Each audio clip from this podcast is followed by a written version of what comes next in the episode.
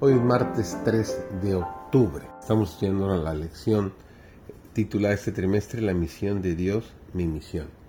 Y la lección número uno de este trimestre se ha titulado La misión de Dios hacia nosotros. Su servidor, David González, nuestro título para el día de hoy es El Dios que se hizo uno con nosotros. Desde los días de la eternidad, el Señor Jesucristo era uno con el Padre, era la imagen de Dios la imagen de su grandeza y majestad, el resplandor de su, gloria. Vino a nuestro mundo para manifestar esta gloria. Vino a esta tierra obscurecida por el pecado para revelar la luz del amor de Dios, para ser Dios con nosotros. Por lo tanto, fue profetizado de él y será llamado su nombre en Manuel. Al venir a morar con nosotros, Jesús iba a revelar a Dios tanto a los hombres como a los ángeles. Él era la palabra de Dios, el pensamiento de Dios hecho audible. En su oración por sus discípulos dice, yo les he manifestado tu nombre, misericordioso y piadoso, tardo para la ira y grande en benignidad y verdad, para que el amor con que me has amado esté en ellos y yo en ellos. Fue la de Cristo una vida de abnegación y preocupación por los demás. Toda alma era preciosa a sus ojos, a la vez que se condujo siempre con dignidad divina. Se inclinaba con la más tierna consideración sobre cada uno de los miembros de la familia de Dios.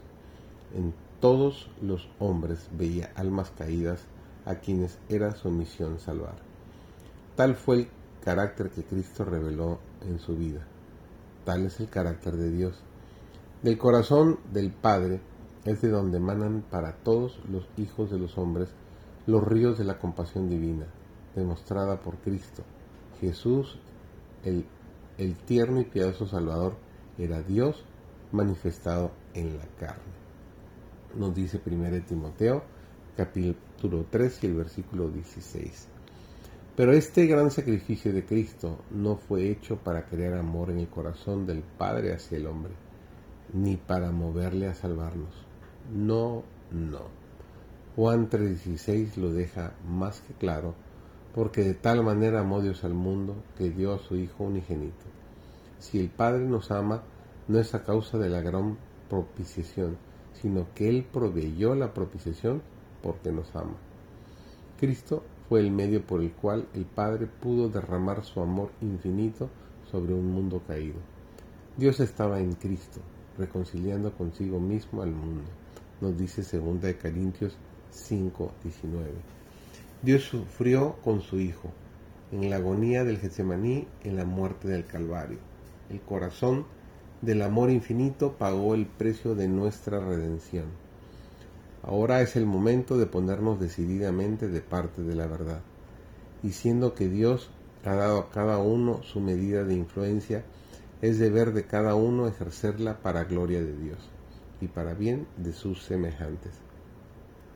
Ninguno de los mayordomos de Cristo permanecerá ocioso en un tiempo como el presente o se contentará simplemente con vivir para sí.